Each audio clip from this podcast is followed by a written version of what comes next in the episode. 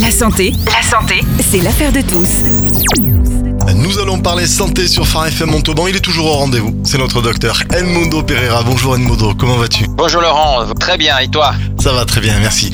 Avec une question qui est claire, une analyse de sang, à quoi ça sert Pour en parler et pour répondre à cette question, le docteur David Metsou, praticien au laboratoire du centre hospitalier de Montauban. Bonjour docteur. Bonjour. Messieurs, l'antenne est à vous. Nous vous écoutons. Ok, merci beaucoup Laurent. Déjà, merci beaucoup David de ton temps. hein. Je sais que tu étais pris avec les activités à l'hôpital.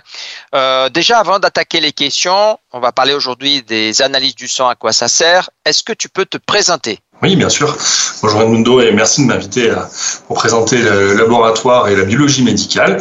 Donc euh, David Metsu, donc je suis euh, biologiste médical et j'exerce au centre hospitalier de Montauban au laboratoire et je suis praticien hospitalier. Donc mon cursus, j'ai fait pharmacie, j'ai passé l'internat et j'ai fait un internat en biologie médicale. Donc je suis biologiste médical. Sachant que pour être biologiste, on peut faire soit pharmacie, soit médecine. Donc on peut avoir des, des intervenants des, des deux cursus. On exerce la même activité, qu'on soit pharmacien ou médecin. Parfait. Ok, bon, on va attaquer les premières questions. Analyse de sang, à quoi ça sert? Vaste question. On va essayer de répondre euh, facilement. Bon, à mon sens, en biologie médicale, il y a quatre questions, enfin quatre euh, utilités euh, à l'examen de sang, à l'analyse de sang. Euh, tout d'abord, euh, c'est faire un diagnostic. Par exemple, euh, on peut faire le diagnostic du virus, du VIH, hein, ce qu'on appelle le SIDA aussi. Euh, le diagnostic, on peut le faire qu'avec une analyse de sang. Donc on le fait au laboratoire. On peut pas le faire autrement. Donc au laboratoire, on fait du diagnostic avec les analyses de sang. On peut évaluer aussi un état pathologique, hein, une maladie ou un état non pathologique. Par exemple, avec la grossesse, on peut évaluer quel est le moment de la grossesse en mesurant un marqueur dans le sang. On appelle ça au laboratoire, dans les analyses, la bêta-HCG. C'est un marqueur de la grossesse. Et l'évolution des concentrations au cours du temps nous permet de savoir à peu près euh, à quel niveau de grossesse euh, on se situe. On peut également faire euh, du suivi. Alors, par exemple, c'est ma spécialité. je, je m'étais spécialisé là-dedans plus jeune pendant mon internat. On fait le suivi des concentrations des médicaments dans le sang. On peut aller mesurer des concentrations de médicaments dans le sang. Et en fonction de la concentration que l'on mesure, eh bien, on peut savoir si on doit augmenter la dose du médicament ou la baisser. On fait aussi du suivi avec les analyses dans le sang. On peut également faire de la prévention, c'est-à-dire qu'on peut euh, savoir aussi, avec des mesures de marqueurs dans le sang, si on a un risque d'avoir une maladie cardiovasculaire, un infarctus par exemple, si on a un risque fort ou faible d'avoir euh, un infarctus. Donc voilà à quoi ça sert euh, les analyses dans le sang, à faire du diagnostic, à faire de l'évaluation d'un état, du suivi ou de la prévention. Où doit-on réaliser la prise de sang? Alors, il y a deux possibilités. La première, la plus simple, euh, la plus logique, on va dire, c'est d'aller au laboratoire de biologie médicale. Donc, il y en a un ici à, à l'hôpital, vous pouvez venir vous faire prélever. Et sinon, vous allez euh, dans un laboratoire de biologie médicale, dans le privé. Euh, il y a un tissu relativement important. Dans de nombreuses villes, on peut retrouver euh, un laboratoire de biologie médicale où on peut se faire prélever. Alors, après, pour les personnes qui habitent loin, ou euh, qui ne peuvent pas se déplacer facilement. On peut aussi avoir des infirmières qui viennent à domicile faire la prise de sang et qui ensuite vont ramener les échantillons à un laboratoire de biologie médicale pour, euh, pour pouvoir faire les analyses. Alors, attention, quand même, on préfère, euh, en biologie, on préfère faire les prélèvements au laboratoire. Pourquoi? Parce que en fait, lorsqu'on fait le prélèvement, le- l'intervalle de temps entre le prélèvement et l'acheminement au laboratoire, quand c'est fait par euh, un tour d'infirmière, hein, elle va prélever plusieurs patients, ben parfois pour certaines analyses, euh, les, les molécules que l'on va mesurer dans le sang peuvent se dégrader et euh, on, peut avoir des, des petites interférences euh, sur les, les mesures. C'est bien cadré, donc on sait le temps exact qu'il faut entre le prélèvement et l'acheminement au laboratoire pour qu'il n'y ait pas d'interférence. Mais c'est vrai que on préfère le faire au laboratoire pour bien tout maîtriser du prélèvement jusqu'à l'analyse. Donc deux possibilités au laboratoire, comme le font la plupart des personnes, mais aussi avec des infirmières à domicile. Ok, le prélèvement est fait. Est-ce que tu peux euh, expliquer à nos auditeurs comment se déroulent les analyses du sang? Oui, tout à fait. Bon, ben, on va déjà commencer par la première étape, même en amont du prélèvement. Une prise de sang, une analyse de sang, comment ça se passe? Ben, D'abord, on va avoir une prescription d'un médecin. un médecin qui va prescrire une prise de sang avec des examens. Et donc, on peut se rendre au laboratoire après avoir pris rendez-vous euh, pour faire la prise de sang. Après, il y a certaines situations où on peut maintenant, euh, c'est des cas un peu particuliers, où on peut aller au laboratoire spontanément, sans faire euh, de sans avoir de prescription d'un médecin. Par exemple, si on veut faire un diagnostic d'infection par VIH, hein, du SIDA, on peut maintenant depuis 2022 aller spontanément au laboratoire. Mais aussi pour les grossesses, si on veut faire un test de grossesse, on peut aller sans ordonnance au laboratoire euh, pour faire une prise de sang. C'est pas euh, très différent du test urinaire que, que l'on peut faire, mais c'est possible. Donc d'abord, euh, avoir une prescription d'un médecin pour faire euh, les analyses. Ensuite, on prend rendez-vous et euh, lorsqu'on prend rendez-vous avec les secrétaires du laboratoire, elles vont nous conseiller. Elles vont conseiller le patient, l'individu, et dire ben, il faut que vous veniez plutôt le matin à jeun en fonction des analyses qui ont été prescrites. Ou alors, il y a certaines analyses où on n'a pas besoin d'être à jeun et on peut venir n'importe quand dans la journée pour faire le prélèvement. Et ça, c'est pas, pas un problème.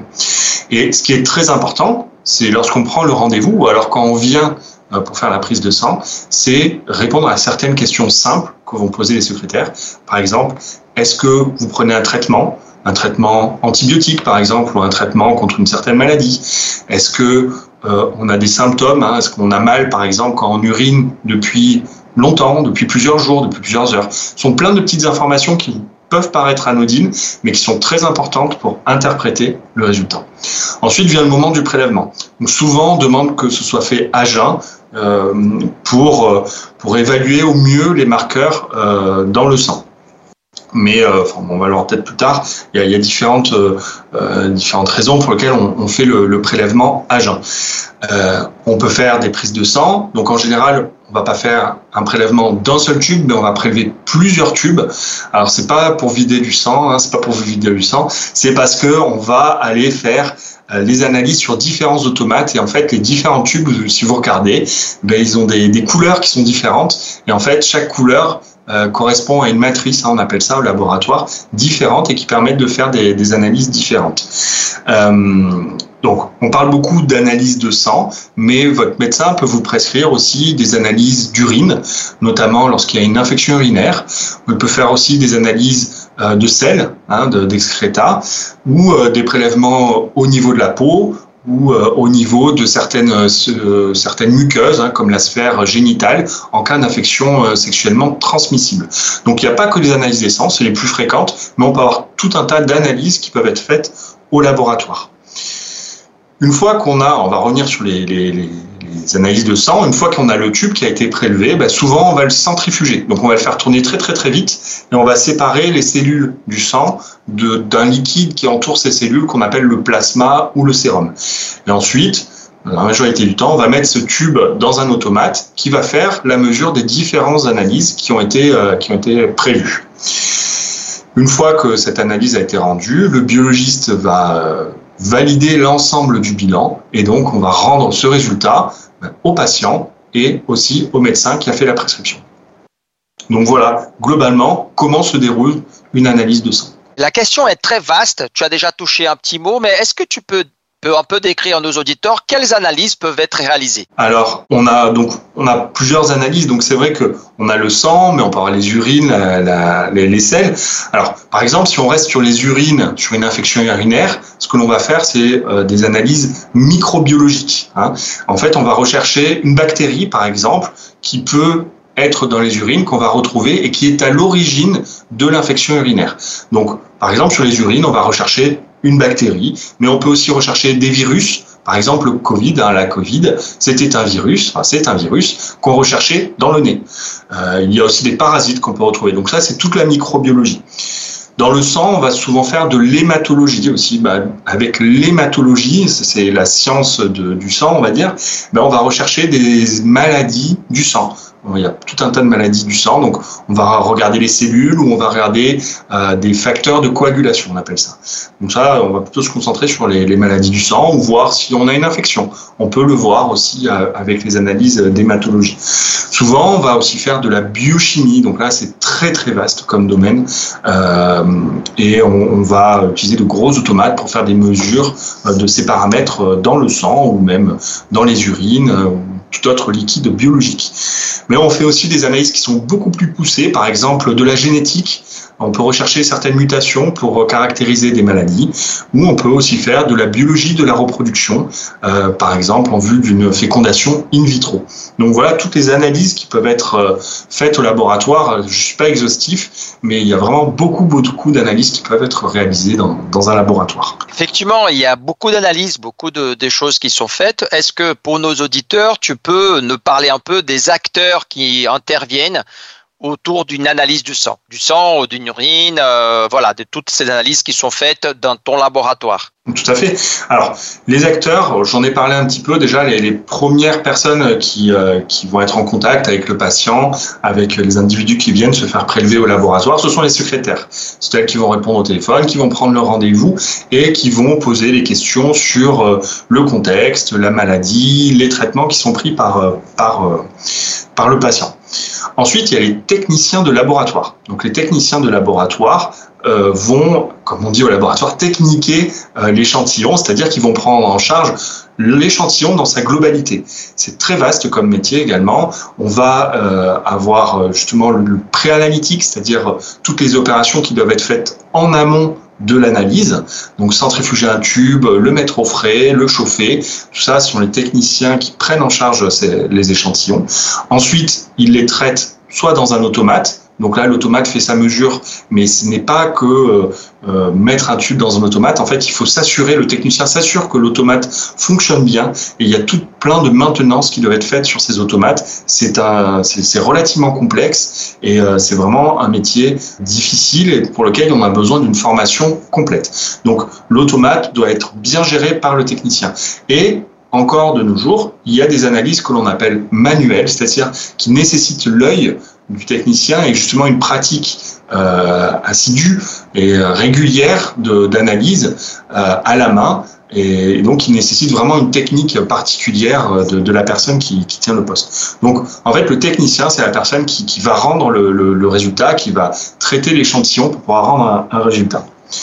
Et ensuite, en, en, en, fin de chaîne, mais il intervient parfois aussi en, en début de chaîne, euh, le biologiste médical, euh, c'est une profession médicale et qui va euh, interpréter l'ensemble du bilan, euh, que ce soit la partie euh, biochimie, hématologie, microbiologie, qui va pouvoir faire la synthèse de, de, tout ça, qui va pouvoir rendre un compte rendu, une conclusion sur le, le, le bilan de, de, biologie médicale. il va interpréter contacter le médecin, par exemple, pour euh, discuter de l'état du patient, pour de savoir, euh, pour connaître la stratégie euh, de prise en charge. Donc, il y a un lien clinico-biologique, on appelle ça, qui, existe entre les biologistes et, les médecins traitants. Et donc, le, le, biologiste est vraiment un acteur de la filière de prise en charge du patient. Et donc, pour vous, euh, les, les, individus, les patients, si vous avez des questions vis-à-vis de votre bilan ou même de, de, votre maladie et que vous avez fait un prélèvement au laboratoire, n'hésitez pas, il ne faut pas hésiter à prendre contact avec le biologiste pour poser des questions. Il, euh, il est en contact avec votre médecin, il peut répondre à des questions, donc il ne faut pas hésiter. En plus, c'est sans rendez-vous. Donc vous pouvez vous rendre dans votre laboratoire de biologie médicale, demander à, à parler à un biologiste et vous pouvez très bien échanger avec lui sur les résultats ou euh, sur la maladie il prendra contact avec le médecin traitant si, nécessaire pour, euh, pour en discuter euh, en détail. Il ne faut pas penser que le biologiste ne fait que lire les résultats en visu, enfin face à des valeurs de référence. C'est un, c'est un tout. Une interprétation, c'est pas juste confronter un résultat aux valeurs de référence qui sont sur les colonnes à droite du bilan. Donc c'est vraiment un tout.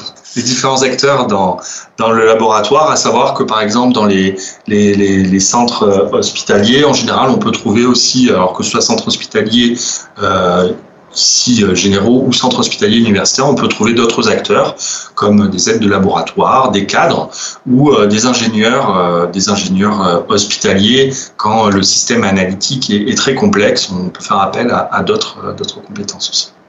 Effectivement, on voit que le système est très complexe. Hein. Et d'ailleurs, pour cette complexité, est-ce que tu pourras parler un peu des évolutions qui sont en train de se faire ou qui peut-être vont se faire euh, concernant l'analyse du sang, des urines, bon, de toutes ces analyses qui sont faites dans ton laboratoire? Oui, oui, tout à fait. Euh, alors, la biologie médicale est, en, constante euh, évolution. Hein, vraiment, euh, elle, prend part aux, évolutions technologiques qui, apparaissent sur le marché. Hein. C'est une discipline médicale, mais également scientifique. il y a des, des plateaux techniques euh, qui se, se, mettent en place. Par exemple, ici à Montauban, nous avons mis en place des plateaux techniques en hématologie euh, qui permettent de, de faire des diagnostics poussés. On est euh, vraiment sur des, des, technologies qui sont très récentes. De la même manière, en, biochimie, nous avons un plateau de, nutrition avec des technologies récentes. Nous participons à la veille scientifique. nous faisons des dosages de vitamines, par exemple. Donc, on, on, on, on se tient informé et on continue euh, à, travailler sur des technologies récentes euh, sur, sur nos centres hospitaliers. Ensuite, il y a des technologies qui vont arriver, qui sont présentes et qui vont se développer. Par exemple, la biologie moléculaire, je pense qu'avec la période Covid, on a tous entendu parler des PCR, ça s'appelle la biologie moléculaire. C'est une technologie qui en réalité est relativement ancienne, elle date du début des années 90, donc déjà euh, depuis au moins 30 ans, mais il y a des évolutions spectaculaires dans le domaine, notamment sur ces dernières années. Euh, on parle par exemple de séquençage, on peut faire du séquençage de tout un génome par exemple, chez nous les humains, et ça peut permettre de rechercher de nouvelles maladies quand on est sur des impasses diagnostiques. On peut très bien faire du, séquençage. Seulement, ça fait appel pas seulement à des techniques de biologie moléculaire, mais aussi à des techniques informatiques de traitement des données, parce que ça amène énormément de données et on a besoin d'un d'un savoir-faire pour le traitement de ces données. il faut imaginer qu'il y aura d'autres acteurs qui vont venir pour pouvoir analyser ces données. On appelle ça euh, des ingénieurs euh, euh, informatiques, mais enfin des data scientists par exemple en anglais, pour analyser ces groupes de données qui, vont sortir. Et bien sûr, on va avoir besoin d'avoir des spécialités médicales qui sachent interpréter ces résultats de, génétique, de séquençage. À l'heure actuelle, c'est en train de d'avancer, de sortir, mais c'est pas encore tout à fait fixé.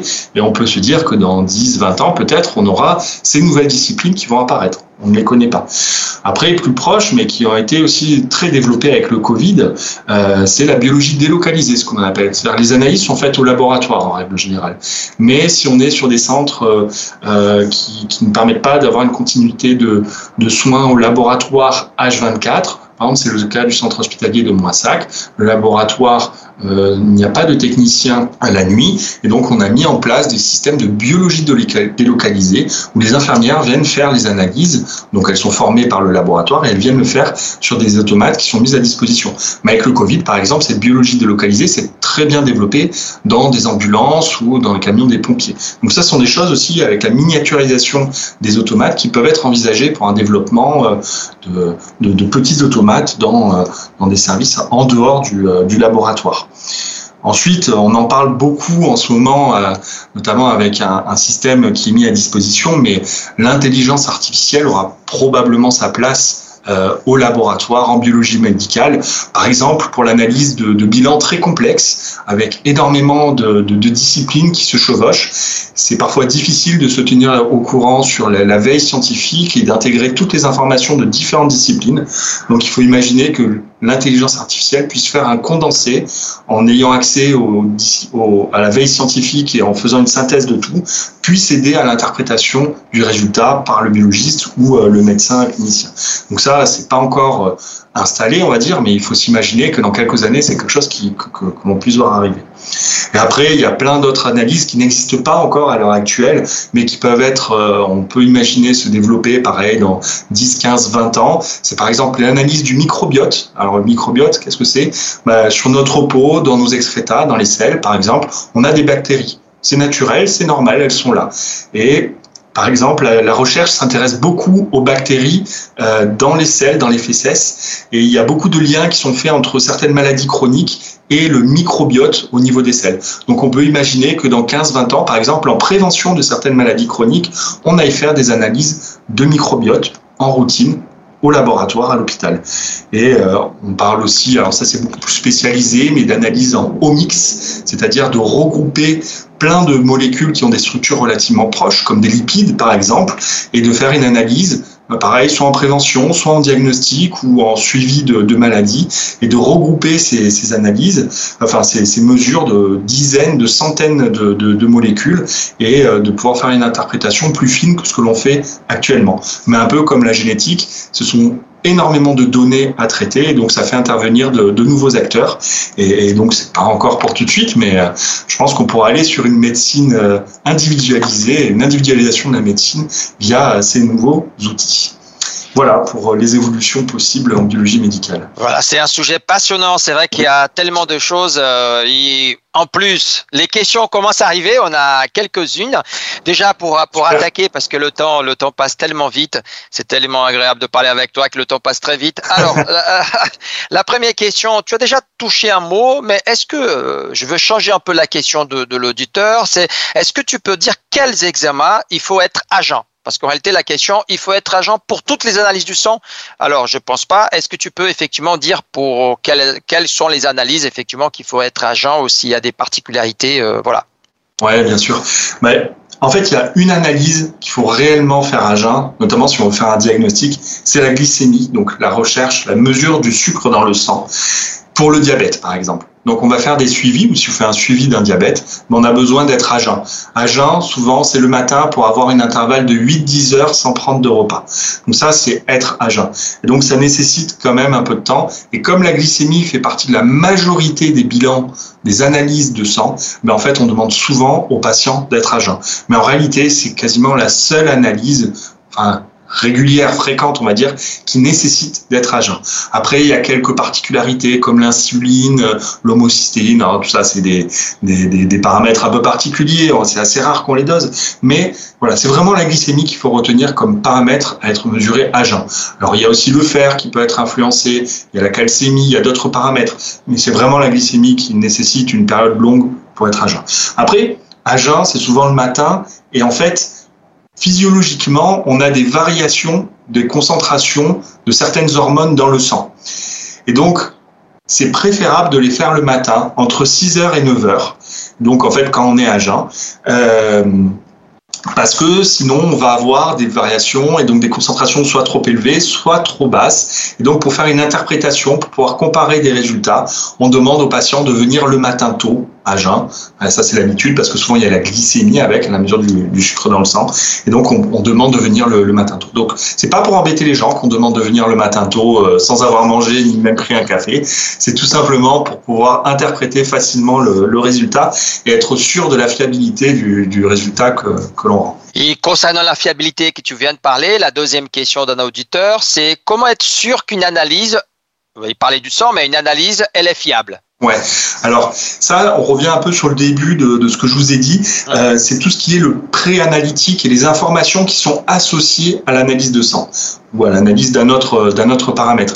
En fait, euh, par exemple, si on prend une infection urinaire, euh, que le patient ne dit pas qu'il a pris un antibiotique, ben, nous on va faire l'analyse au laboratoire et on va dire ah ben on trouve pas de bactéries. On ne trouve pas de microbes dans le, les urines, et donc on peut conclure à tort qu'il n'y a pas d'infection urinaire, alors que le patient, il a eu mal, enfin la patiente souvent a eu mal et a eu réellement une infection. Mais si on ne sait pas qu'il y a eu des, des, antibiotiques qui ont été pris, mais en fait, on ne peut pas expliquer qu'il n'y ait pas de bactéries. En fait, les antibiotiques vont tuer les microbes dans les urines, et donc on ne va rien retrouver dans les urines. Donc c'est important d'avoir cette information. Par exemple, hein, là, c'était l'exemple des infections urinaires, d'avoir cette information sur, euh, ben, on a eu des antibiotiques avant, donc c'est normal de ne pas retrouver euh, de bactéries dans les urines. Donc c'est ça en termes de fiabilité. Il y a le préanalytique, la durée pendant laquelle on conserve les échantillons avant de les amener au laboratoire, même si c'est le patient. Hein, par exemple, s'il fait euh, ses urines à la maison, qu'il les amène au laboratoire ou ses selles, ce sont des informations, des conditions qui sont très importantes pour une bonne fiabilité de rendu. Après, comme je vous l'ai dit, les techniciens et les biologistes, hein, ils travaillent ensemble, euh, contrôlent leur système, contrôlent leurs automates euh, avant de passer les échantillons, avant de passer des analyses. Donc, on s'assure vraiment que notre système de mesure de concentration des, marqueurs soit fiable, rende des résultats corrects, hein, vraiment, qui soient dans, dans les clous euh, avant de, de, de, devoir les rendre. Donc, euh, en termes de fiabilité, sur le côté analytique dans le laboratoire, il y a des garde-fous qui permettent de s'assurer qu'on rend des résultats fiables. C'est en amont qu'il faut s'assurer que les prélèvements soient bien réalisés dans les conditions exigées par le laboratoire. Dans cette question de fiabilité, il y a une troisième question. Est-ce que les valeurs d'analyse peuvent changer entre les laboratoires? Oui, tout à fait. Donc ça, c'est en fait chaque laboratoire euh, peut avoir des automates. Hein, je vous parlais des automates. En fait, c'est des automates qui vont mesurer les, les, concentrations et les automates peuvent être différents entre les laboratoires. Et donc, ces automates sont différents, les technologies mesurant les, paramètres biologiques peuvent être différents également, et donc euh, on peut avoir des résultats qui sont différents. Ça ne veut pas dire qu'il y a un automate qui est meilleur qu'un autre ou que la technologie est meilleure. Non, c'est juste qu'on ne peut pas mesurer des résultats entre deux automates parce que les technologies sont différentes. Euh, c'est comme si on comparait, euh, je sais pas, un cornichon et une tomate, bah, ça n'a rien à voir en fait. Pour autant, l'un est un cornichon, l'autre une tomate, ce sont deux choses complètement différentes, mais ils sont ce qu'ils sont. Donc, c'est pour ça que souvent le médecin ou le biologiste demande de faire le suivi du, euh, du patient, que ces analyses soient toujours faites au même laboratoire, parce qu'il va utiliser les mêmes automates tout le temps. Et donc, les résultats pourront être comparés dans le temps. Alors que si on fait un yo-yo entre plusieurs laboratoires, ben on va avoir des résultats qui sont différents, mais pas forcément différents parce qu'il y a eu une variation dans la maladie, juste parce qu'on les a fait sur des automates différents. Pour ça, il faut comparer dans ce cas-là aux valeurs de référence qui sont souvent à la droite sur le compte rendu, à la droite du, résultat rendu patient, par le, par le laboratoire. Donc, effectivement préférable de rester sur un même laboratoire. Effectivement, ça pouvait pas échapper à une question liée au Covid, hein, parce que euh, c'est vrai que même si la situation est moins tendue, euh, on a toujours des questions. Il y a un auditeur qui souhaite savoir si la recherche de Covid de la salive, si elle est fiable. Oui, elle est fiable. Il faut se dire, si on revient sur le virus, comment, comment ça marche, en fait, le virus, il se, il se multiplie dans la sphère nasopharyngée notamment. Et donc, aller chercher avec un nucléolion dans la sphère nasopharyngée, donc globalement dans le nez, euh, c'est ce qu'on appelle la méthode de référence, la méthode de recueil de, recueil de référence. Donc, euh, aller chercher dans le nez, c'est encore une fois, c'est pas pour embêter les patients, c'est pour être sûr d'attraper le plus de virus possible là où il se multiplie. Hein, en fait, on va le chercher dans, sa niche, quoi, dans son terrier. On peut le faire dans la salive parce qu'on retrouve aussi du virus dans la salive si on fait une technique de biologie moléculaire derrière. Pourquoi? Parce que c'est une technique qui est très très sensible, c'est-à-dire qu'elle peut reconnaître de toutes petites quantités de virus dans l'échantillon. Mais on, a quand même moins de virus dans la salive comparé au nez. Donc, pendant un temps, on disait, bah non, on préfère vraiment le nez par rapport à la salive, mais c'est vrai qu'il y a certains patients qui pouvaient présenter des contre-indications. C'était plus facile de faire la salive, euh, notamment pour les enfants, par exemple. Donc, c'est pour ça qu'on a préféré euh, conserver le nez, mais au fil du temps, on a vérifié que en fait la salive permettait de rendre les mêmes résultats que dans le nez, qu'un prélèvement dans le nez, si on utilisait des méthodes de biologie moléculaire. Donc oui, à l'heure actuelle, il y a des recommandations dans ce sens hein, depuis quelque temps maintenant, des recommandations nationales qui disent que on peut faire les mesures, euh, enfin la recherche du virus euh, dans la salive comme dans le sang si on fait de la biologie moléculaire derrière un grand merci David parce que tu euh, pour tes explications très éclairées hein, parce que tu nous as apporté énormément de renseignements. Malheureusement le temps passe, on va bientôt arriver à la fin de l'émission. Est-ce que tu as des points que tu souhaites aborder ou quelque chose à rajouter avant qu'on finalise l'émission? Non, juste un petit rappel, il faut pas hésiter d'aller voir son, biologiste médical si on a des questions sur le, bilan, euh, sur son traitement. C'est un acteur de santé comme un autre, comme le médecin, comme le pharmacien à la pharmacie.